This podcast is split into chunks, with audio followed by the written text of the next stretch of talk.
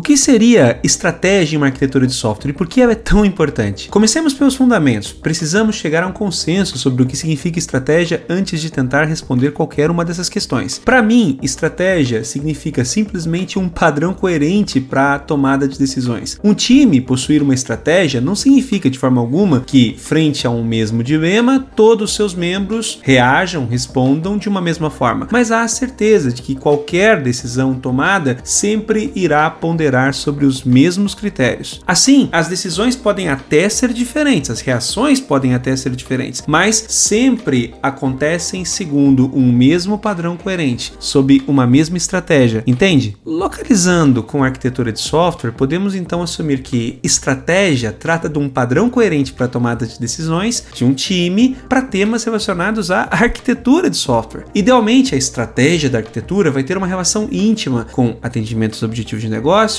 respeito às restrições e atingimento dos atributos de qualidade. Simples assim. Uma boa estratégia, bem definida e comunicada, colabora para o alinhamento de propósitos, o que por sua vez é fundamental para a autonomia de atuação. Somente um time que decide sob um mesmo padrão coerente de tomada de decisões consegue ser de verdade ágil. Aliás, dá até para assumir que sem uma boa estratégia de arquitetura fica muito difícil ter agilidade, pelo menos aquela que faz diferença. Mas não é só isso. Hoje em dia, novas opções tecnológicas surgem o tempo todo. O que era novo ontem já é obsoleto hoje. As opções não param de se multiplicar. Nesse cenário, é comum que tecnologias, opções tecnológicas, ferramentas encontrem dentro dos times defensores leais e detratores ferrenhos. E assim também não é incomum se deparar com discussões que parecem infindáveis sobre o que usar, sobre qual é, entre aspas, a melhor tecnologia de todos os tempos da última semana. Para quem olha de fora, esse tipo de discussão parece, e cá entre nós, às vezes é, disputa simples de vaidades, de gente que está com pouco o que fazer além de discutir o sexo dos anjos. O fato é, uma boa estratégia de arquitetura ajuda a diminuir nessas reuniões a importância das paixões